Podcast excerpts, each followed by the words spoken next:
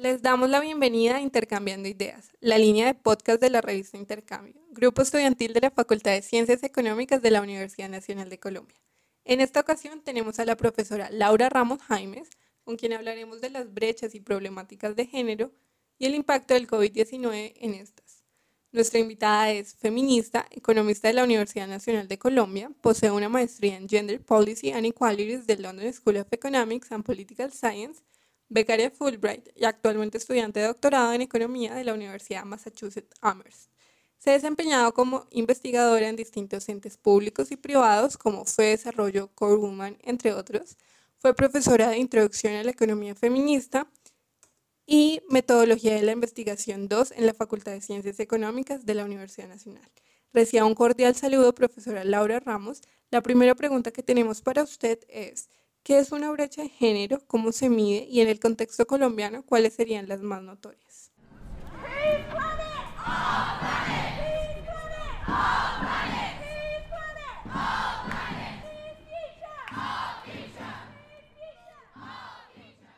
Bueno, cuando, cuando hablamos de una brecha de género, lo que estamos hablando siempre es de medidas relativas. Entonces, lo que estamos haciendo es comparando un punto de referencia con algún otro grupo. Cuando estamos hablando de género, por lo general, nos referimos a comparar la situación de los hombres con las mujeres. Entonces, el punto de referencia es la situación en la que se encuentran los hombres en el área específica en el que queremos identificar esa brecha de género. Ese es nuestro punto de referencia. Entonces, los hombres, por ejemplo, cuando estamos hablando de brecha salarial, suelen ser el 100% o solemos calcularlo que ellos representan los 100 pesos con los que comparamos los salarios de las mujeres. Entonces, ¿cómo se mide? Ya acabo de dar una, una pequeña descripción. Es, vamos a tener un punto de referencia y siempre con brecha de género estamos hablando de medidas relativas. Entonces, ¿cuáles son las brechas más notorias? Nosotros tenemos, diría yo, nosotros tenemos acá tres ámbitos que son bastante relevantes. Entonces, el primero, y no lo podemos negar, es el contexto de violencia y es el contexto de conflicto armado. Entonces, en Colombia, más del 80% de los casos de violencia intrafamiliar y los casos de violencia de pareja y los casos de violencia sexual se dan contra las mujeres. Entonces, esos datos son escandalosos y son innegables. Entonces, tenemos esa primera parte de violencia.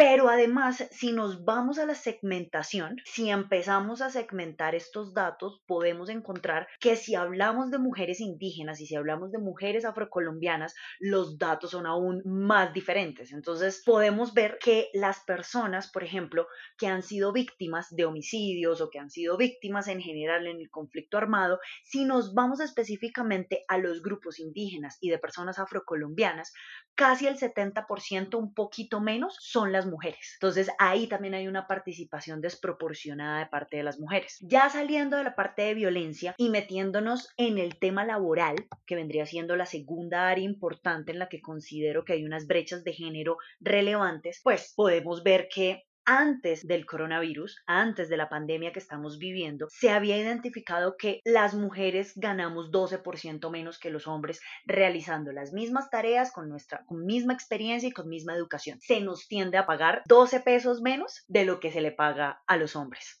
Si nos fuéramos de nuevo, si siguiéramos segmentando esta información y empezamos más bien, porque este 12% menos es en general mujeres versus hombres, que es como se mide en general la brecha de género. Pero si empezamos a segmentar la población y empezamos a identificar los grupos de interés y las minorías, la información se vuelve más interesante. Entonces, si nos vamos al sector rural, es posible encontrar unas brechas en que eh, las mujeres ganan entre el 55% y el 60% de lo que ganan los hombres, si nos vamos al sector rural. Estas brechas empiezan a cerrar a medida que aumentamos en el nivel educativo, pero ya llegando a un nivel alto de posgrados, ya llegando a un nivel alto de pregrados, de, de estudios universitarios, la brecha se mantiene y se mantiene entre este 10 y 20% que se identificó al principio de este año, que fue el 12%. Eso sí, sin saber qué es lo que ha sucedido durante estos cinco meses de pandemia. Y el último, el último tipo de datos que son bastante interesantes en términos de, de, brechas de género, pues es la educación, ¿no? Entonces, últimamente puedo hablar del caso que conozco, que es la Universidad Nacional, pues últimamente se ha encontrado que las mujeres, la matrícula, la inscripción de las mujeres en la Universidad Nacional se ha reducido en comparación con el punto de referencia que son los hombres y estamos, ¿qué? Alrededor del 40%, entre el 40 y el 35% de mujeres matriculadas en la Universidad Nacional de Colombia. O sea, no alcanzamos. O sea, las mujeres tenemos acceso a educación, las mujeres se supone que no hay ninguna diferencia de oportunidades, pero en la universidad pública más grande del país estamos alrededor del 40% de matrícula. Entonces, estas tres áreas, violencia, eh, mercado laboral y educación, diría yo, que son esos espacios donde a uno le dan información sobre cómo nos encontramos en términos de igualdad de género en Colombia. Vale, perfecto. Entonces, la segunda pregunta sería, ¿por qué o para qué se debe hablar de brechas de género y si las brechas de género son unos buenos indicadores para entender y superar las desigualdades de género? Básicamente tú mides lo que te importa.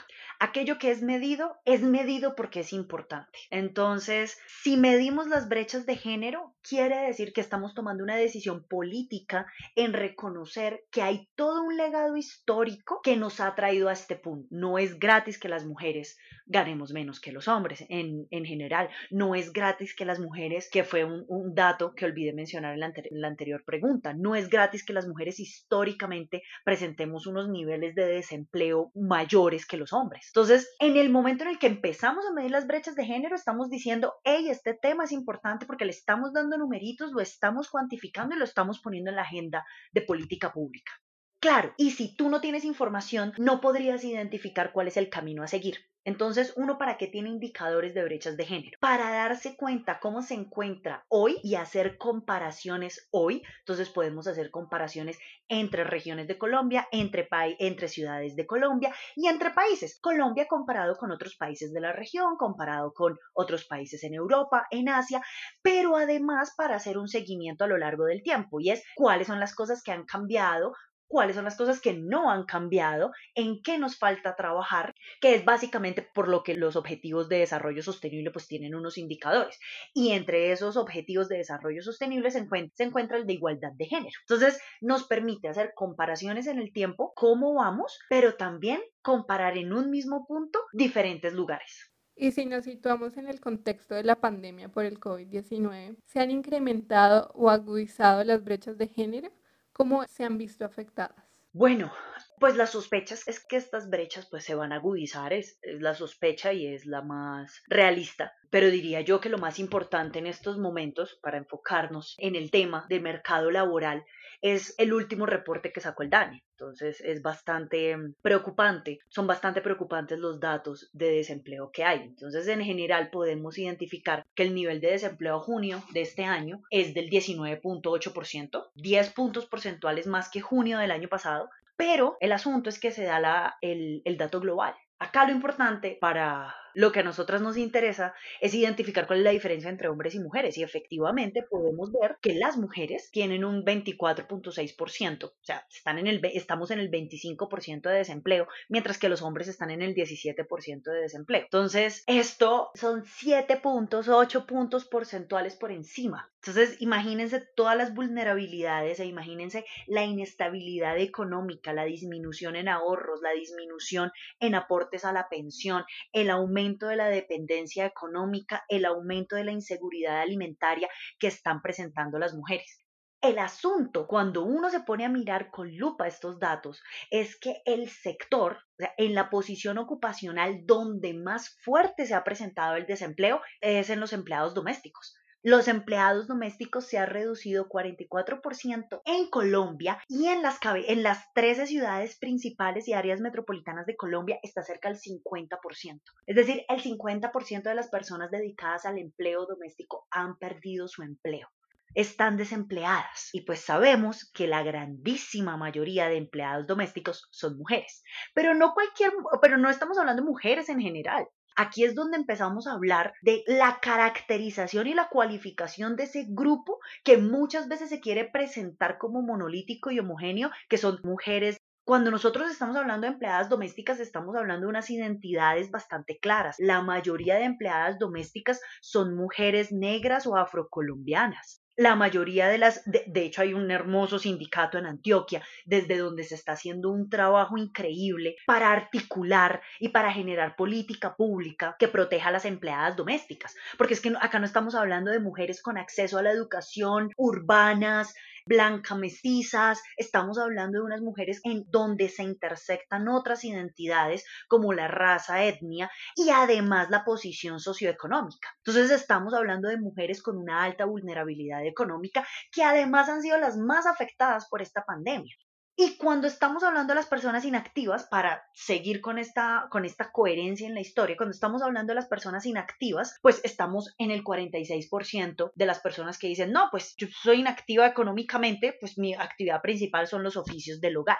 Claro, y cuando estamos hablando de la pandemia, cuando estamos hablando de este contexto de la cuarentena, la naturaleza de, de, de esta cuarentena, la naturaleza la forma de responder pues es el distanciamiento social y es el quedarnos en nuestros hogares. Y cuando estamos hablando de restringir la esfera privada, el afuera, y enfocarnos, enfocar nuestras vidas, educación, porque los niños están tomando clases online, no es necesario un computador, claramente, lo hacen muchos, muchos, muchos lo hacen por WhatsApp, usan los celulares de sus papás, porque muchos niños no tienen o hay familias con solamente un smartphone y por ahí es que las profesoras envían las, las tareas, envían los ejercicios a los niños. Entonces, la educación se está dando dentro del hogar, el entretenimiento, la cultura, las conversaciones, el cuidado, todo se está dando dentro del hogar porque esa es la idea de la cuarentena y pues, dadas nuestras, nuestro desarrollo histórico y dadas las tradiciones y la tendencia global, es que las mujeres son quienes administran y quienes están encargadas de que esos oficios del hogar se realicen. No es que manden en la casa, no es que porque sean las encargadas de las labores es que haya algún tipo de posición relativamente jerárquica superior dentro de los hogares. No, es que las mujeres son las encargadas en general de hacer operativos de que se cumplan esos oficios del hogar.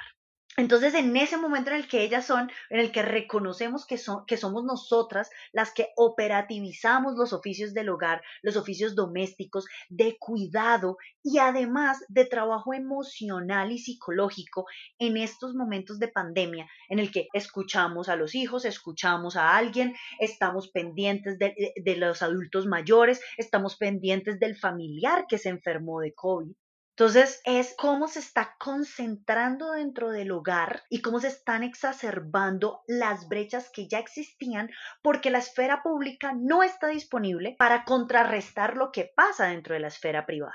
Y esto me parece a mí que es una de las grandes fallas o si alguien ya lo ha, respondido, me encantaría conocer esa posición y es lo que se hace desde la economía feminista y lo que hemos hecho desde la política pública es usar, como bien dice la teoría, y, no es malo o perjudicial per se, pero es usar los bienes públicos, la esfera pública para contrarrestar esas brechas históricas. Entonces, guarderías, cuidado, salud pública, eh, lugares donde llegan las mujeres y dejan a los niños al cuidado cuidado para que ellas vayan y, y puedan trabajar, pero siguen siendo ellas. Entonces, muchas, muchas brechas y muchas dificultades se pudieron amortiguar o se han podido amortiguar gracias a lo que se hace desde la política pública en la esfera pública. Pero es que el asunto es que ahorita estamos en una cuarentena, estamos en una pandemia, donde esa esfera pública dejó de tener protagonismo. Ya no tenemos disponible la esfera pública para cerrar o amortiguar estas condiciones y estas situaciones de desigualdad dentro de los hogares. De hecho, muchísimos bienes, obviamente, bienes y servicios pues se consumían en la esfera pública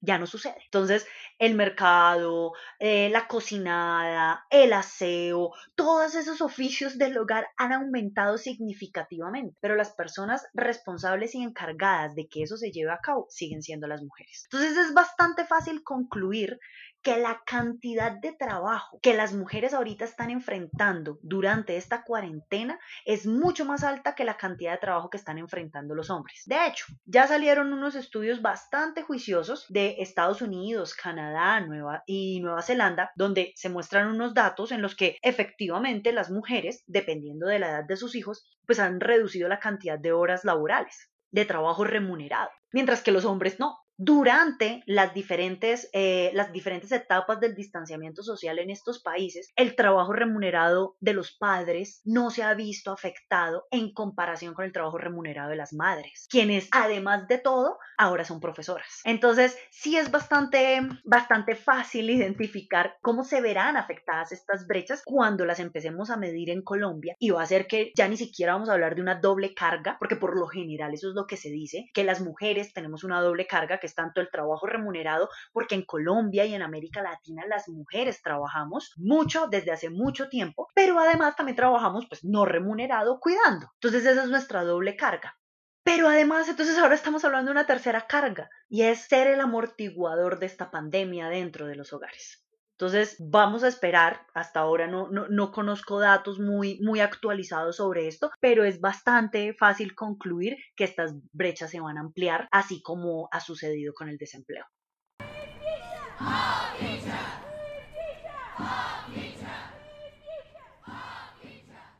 Y, respecto a eso, profe, yo te quería hacer una pregunta adicional que si bien digamos que la, mujer se va a ver, em, está siendo afectada de, mayor manera, entonces una de las preguntas que teníamos es, es eso, lo que tú habías hablado de un poco del análisis interseccional de clase, raza y género, incluso otras variables que nos podrían, digamos, eh, acercar mejor a los efectos reales pues, del COVID-19. Sobre el análisis interseccional, claro, entonces, así como el ejercicio que les planteé en un principio de miremos los datos agregados en un momento y luego empecemos a desagregarlos, empecemos a segmentarlos, ¿no? Entonces, solamente hablando del empleo doméstico, ahí ya estamos cogiendo y estamos partiendo de unas realidades que nos muestran qué es lo que sucede cuando género, raza y clase están jugando. Pero durante esta pandemia hay una, hay otra categoría social que es muy importante que es edad. Y esta pandemia lo está poniendo sobre la mesa y es qué es lo que está pasando con las personas mayores qué es lo que está pasando con las personas de la tercera edad. Entonces, cuáles son sus oportunidades laborales, cuáles son sus libertades, cuáles son sus posibilidades de movimiento, cuáles son sus posibilidades de cuidado. Pero si a esto le metemos condición de discapacidad, si hablamos de las personas trans que están dentro de los grupos más vulnerables que podemos encontrar en Bogotá y en Colombia y que son los más violentados, son los más perseguidos, son los más señalados, la red comunitaria trans que se ubica en el barrio Santa Fe tiene un trabajo increíble con las trabajadoras sexuales slash prostitutas, lo digo así para que no nos metamos en la discusión de cuáles son los términos que deberíamos usar, ha sido increíble, ¿no? Entonces de recolección de mercados, de proveer suministros entre las personas trans que se encuentran en el barrio Santa Fe. Entonces, claro, en el momento en el que nosotros empezamos a jugar y empezamos a desagregar y a segmentar los datos, empezamos a encontrar unas historias cada vez más, un poco más tenebrosas que la un poco más tenebrosa que la anterior. Entonces, cuando tú hablas de las rigideces del mercado laboral, es claro, nosotros tenemos unos roles de género que se han distribuido y se han asignado por medio de la tradición y de la cultura, pero también vienen y se refuerzan en una especie de retroalimentación con el capitalismo, ¿no? Con el sistema económico en el que estamos, porque eso también es importante hablarlo y se tiene que mencionar. Y es qué es lo que va a pasar con el sistema económico y cómo ha jugado la organización en todo que está sucediendo y en la pandemia y cuál va a ser la respuesta. Entonces es bien sabido que el capitalismo, para asegurar su acumulación, se ha sostenido sobre esos roles que no solamente son de género, sino que interactúan con otras categorías sociales, ¿no? Entonces, colonialismo. Estamos hablando acá de colonialismo, de racismo, estamos hablando de cómo la pauperización de la clase trabajadora es la que en estos momentos está sosteniendo la economía que podemos estar teniendo durante esta cuarentena. Entonces, ¿a qué me refiero con la pauperización? Es, vamos a sacar a la gente a la calle, ¿no? Fue la, fue, la decisión del gobierno. Entonces, vamos a sacar a la gente a la calle y van a salir. Bueno, todo el mundo va a usar tapabocas y todo el mundo va a estar cuidado, pero bien sabemos, hablando de las rigideces, bien sabemos que, que el mercado laboral está segmentado. Y la segmentación del mercado laboral no es gratuita, es un resultado histórico de las desigualdades que hemos venido acumulando. Entonces, lo que se hace es segmentar a la población según unas identidades y unos comportamientos que nos diferencian entre nosotros, que nos dificultan grandemente, nos dificultan crear solidaridad y crear identidad como identidades cruzadas entre los diferentes grupos sociales. Entonces, trabajadores informales afuera, trabajadores de ventas afuera, trabajadores de bancos salgan, monten en Transmilenio, usen el transporte público, Mientras que hay un segmento del mercado laboral que se puede quedar en casa. Entonces, suelen ser las personas que trabajan en tecnología, las personas que trabajan en educación con cierta seguridad laboral, y son personas que pueden dirigir sus negocios desde sus hogares. Entonces, claro, si ya de por sí tenemos dificultad de movilidad, ¿no? Como pasar de un segmento a otro en el mercado laboral, ahora en estos momentos que tenemos barreras físicas, porque podríamos decir que antes de la pandemia, como para hacerlo de una forma muy, muy reducida, que antes de la pandemia teníamos estas diferenciaciones sociales, políticas y económicas, pero a esas diferenciaciones que son reales y materiales, sumémosles las físicas, en las que literalmente la gente que puede no salir de la casa no está saliendo de la casa. Entonces, ¿qué tipo de interacción hay? ¿Qué tipo de aspiraciones se le puede estar dando a unas personas que sí están ubicadas en el segmento del mercado laboral en el que les toca salir y exponerse. Entonces, para que tengamos la economía andando, pues gente salga a trabajar, pero sabemos cuál es esa gente que sale a trabajar. Son las personas que se encuentran en estos segmentos del mercado laboral más vulnerables.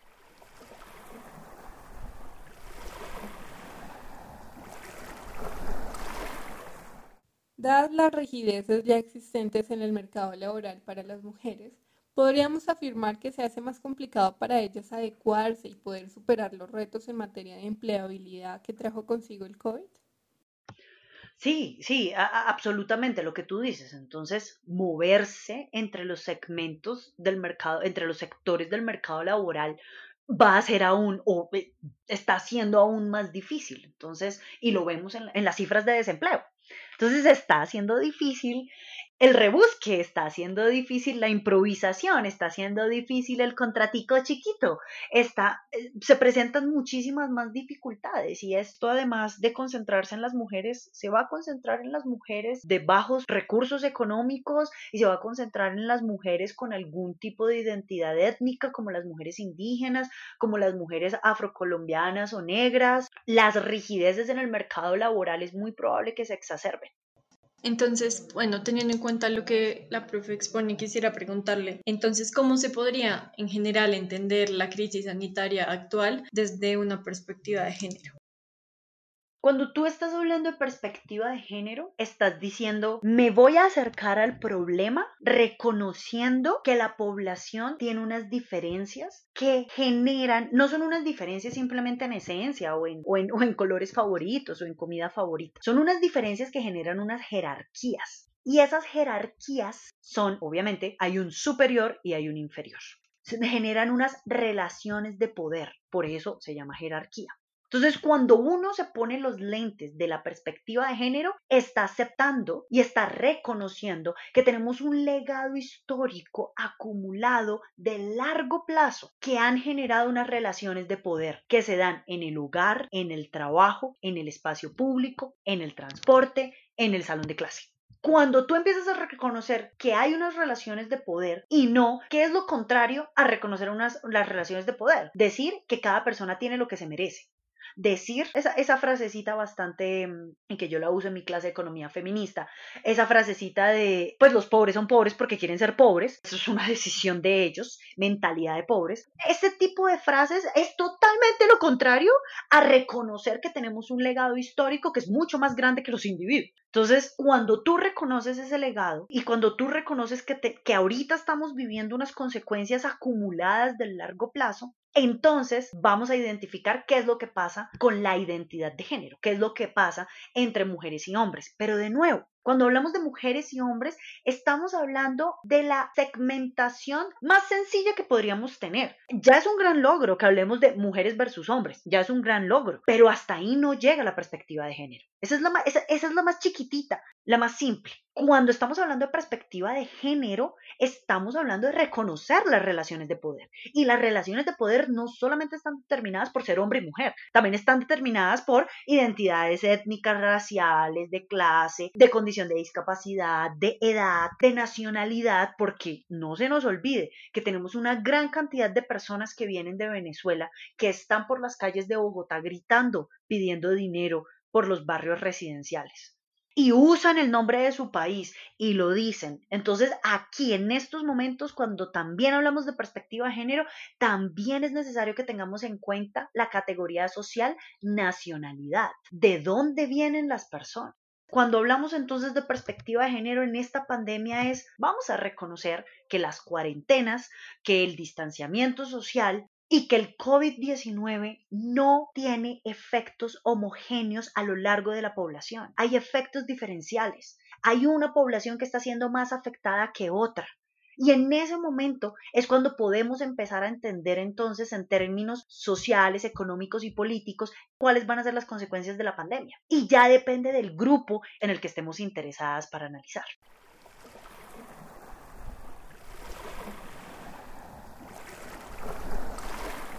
Por otra parte, profesora Laura, ¿qué le parece la propuesta de implementar una renta básica? ¿Podría esta tener impactos positivos en materia de género, pobreza o desigualdades? La renta básica a mí me parece que es una de las soluciones más obvias, a la mano, eficientes que podríamos tener y no tenemos una renta básica universal, no tenemos una renta básica en Colombia por decisiones políticas. Pero básicamente el hecho de que tengamos renta básica, estamos quitando un nivel, estamos disminuyendo la vulnerabilidad, estamos aumentando las posibilidades de ahorro, estamos dándole posibilidades a la gente para que piense en el futuro y no solamente en el presente, porque gran parte de la explicación y aquí ya me voy a meter un poquito con literatura que se sale de género, pero que es una excelente herramienta para aproximarnos a qué es lo que pasa con las mujeres. Es, hay una forma de entender por qué ese, eh, los pobres son pobres porque quieren ser pobres.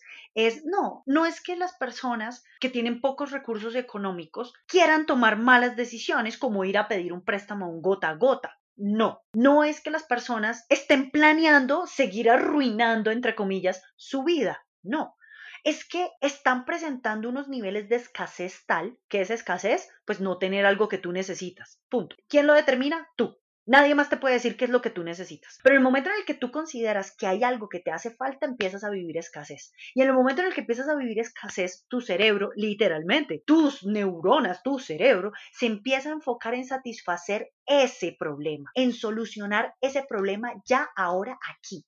Y todo lo demás que se salga del marco temporal de ese problema se es ignorado. El mejor ejemplo para entender esto que es la educación. Entonces, cuando yo tengo que comer hoy y cuando yo tengo que resolver pagar la pieza hoy, de verdad que es muy difícil pensar en abrir un fondo para la universidad de mi hijo que tiene tres años para que vaya a la universidad dentro de 18.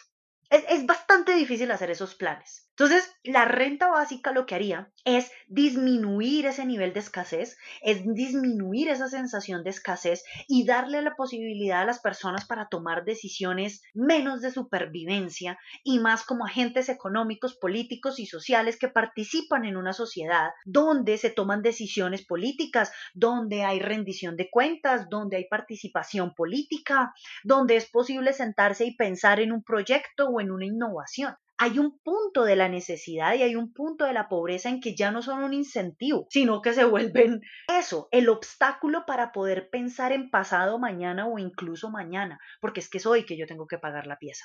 Entonces, la renta básica, y si hablamos exactamente de las mujeres, recordémoslo, cuando hablamos normalmente del problema económico, de las mujeres es que las mujeres nos enfrentamos a la doble carga. Y en esta pandemia podemos estar hablando de triple y no sé cuántas cargas. Entonces, en el momento en el que podríamos estar hablando de una renta básica, podríamos incluso estar diciendo, mire, usted señora es la que sostiene esta civilización. Y por civilización hablo de ese hogar. Usted es la que lo sostiene.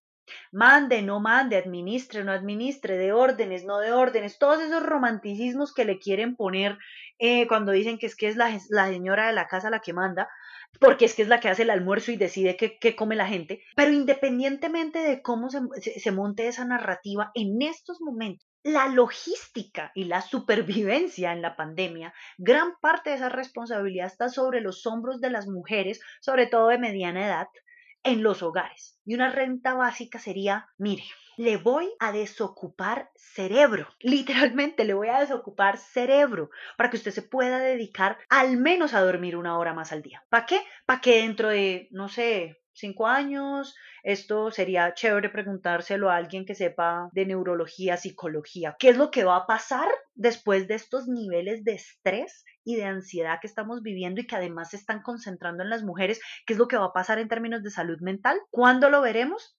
Cinco años, dos meses, no sabría decirles. Pero la renta básica, una de las cosas que haría es liberar tiempo, porque lo que las mujeres tenemos es pobreza de tiempo. No nos alcanza la vida para ser profesoras, para cocinar, para trabajar remunerado y para estar pendiente de las necesidades emocionales de la familia. No nos alcanza la vida. Entonces, la renta básica, ¿qué haría? Disminuir esos niveles de estrés y disminuir la pobreza de tiempo que, que vivimos las mujeres. Entonces, hace poco, pues durante el último año estuve trabajando en un colegio, en un colegio privado acá en Bogotá, y mm, cuando se dio la pandemia, pues empezamos a trabajar desde nuestros hogares, empezamos a dar las clases y teníamos reuniones. Yo no cuido a nadie, no tengo experiencia en lo absoluto siendo la encargada de un hogar. Desde todo el desconocimiento en el que yo estoy, yo veía a las profesoras, a mis colegas, había una que tenía su escritorio en el cuarto de sus hijos de siete meses, ocho meses de edad, gemelos tenía el computador en el cuarto de los niños y los niños estaban al lado de ella porque ella era pues, pues su cuidadora principal. Entonces ella al mismo tiempo daba clases a primaria.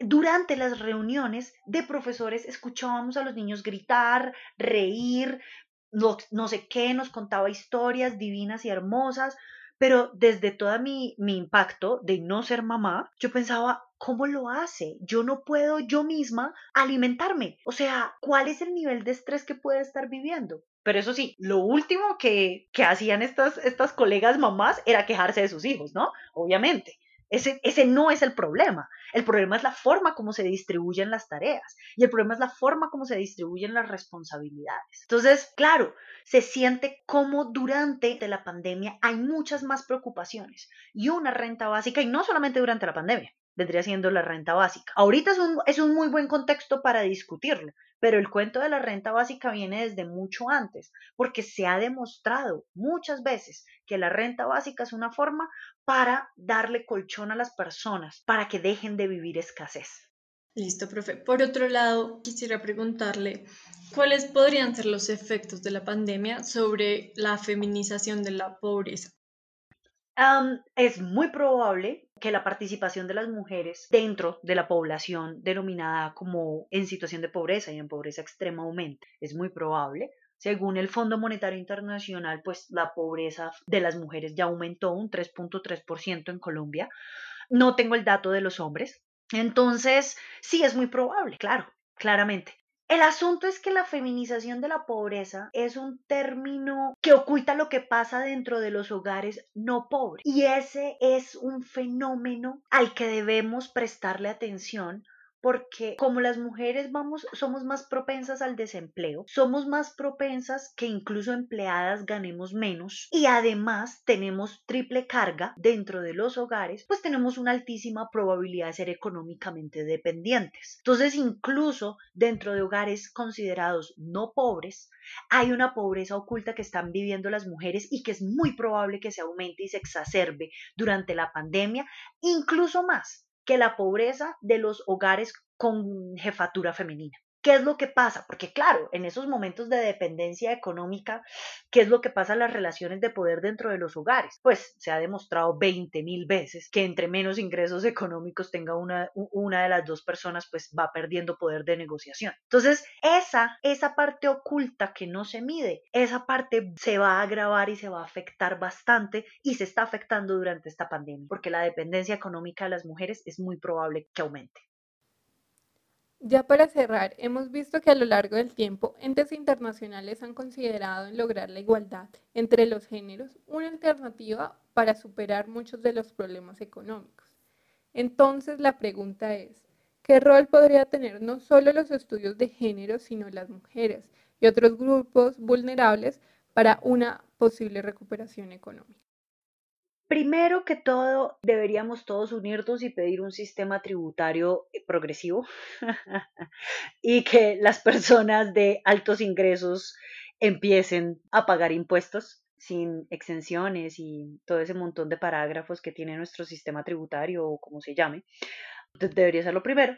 Pero, ¿cuál vendría siendo el rol? Pues en estos momentos se puso sobre la mesa toda la discusión de salud pública versus economía. Y aquí es donde nosotros, nosotras, venimos a jugar un rol muy importante y es en esta jerarquía, ¿no? En estas relaciones de poder, pues las personas que históricamente se han dedicado al cuidado son personas que corresponden a esos segmentos poblacionales vulnerables, ¿no? Entonces, como, no sé, por ejemplo, las enfermeras filipinas en Estados Unidos o lo que hablábamos de las empleadas domésticas acá en Colombia, las profesoras, quiénes son las docentes de preescolar, de primaria, que es la población que en estos momentos más la tiene dura, así como de tener así un niño de preescolar sentado en un computador es bastante difícil.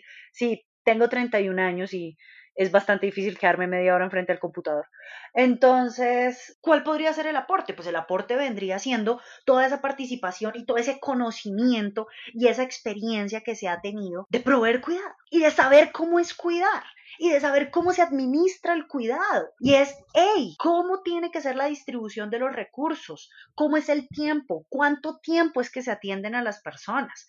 Porque necesitamos en estos momentos hacer una recuperación no solamente de la salud en términos en función del coronavirus, sino que en estos momentos hay un montón de enfermedades que están siendo ignoradas o que se están dejando a un lado o se están aplazando para que cuando la pandemia termine, pero además van a ser las, las secuelas que vamos a vivir que les mencionaba anteriormente, y es que es lo que va a pasar con todos estos niveles de ansiedad, estrés, encierro, no contacto físico que han tenido muchas personas que viven solas, y ahí, en ese punto, es donde tenemos que seguir reivindicando la política social como la clave para nosotros garantizar una reproducción de una mano de obra saludable, que la próxima generación pueda ser productiva y puedan ser trabajadores y trabajadoras productivas. Porque sin una mano de obra saludable no hay sistema económico que sobreviva.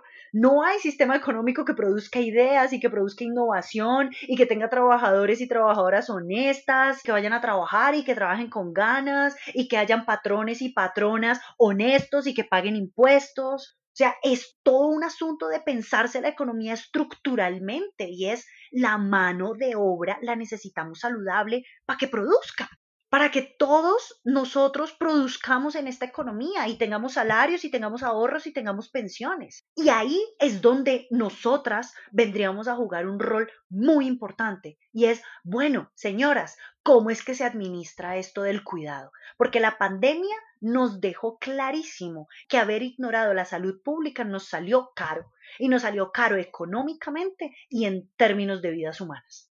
La, cantidad de gente que está muriendo en estos momentos es, o sea, es, es, es, significado de luto, es un luto global que estamos viviendo en estos momentos. ¿Qué economía anda con toda su población en luto, con toda su población con miedo que un familiar muera, con miedo a, a, contraer una enfermedad? ¿Qué economía se mueve? Entonces, en estos momentos es volver y es no olvidar que la gran discusión y el gran debate durante este tiempo ha sido cuál ha sido nuestra irresponsabilidad con la salud pública. ¿Y qué es lo que vamos a hacer con las instituciones de salud? ¿Cómo vamos a remunerar a los científicos, a las científicas, médicas, enfermeras? Porque evidentemente han sido las personas que han estado ahí y que han, han sido la base para responder ante esta pandemia. Pero es que el asunto es que no solamente han sido ellos, han sido las personas no reconocidas y no remuneradas dentro de los hogares dedicadas al cuidado. Entonces es poner el cuidado de primera en la lista de qué es lo que vamos a hacer para responder ante la crisis económica.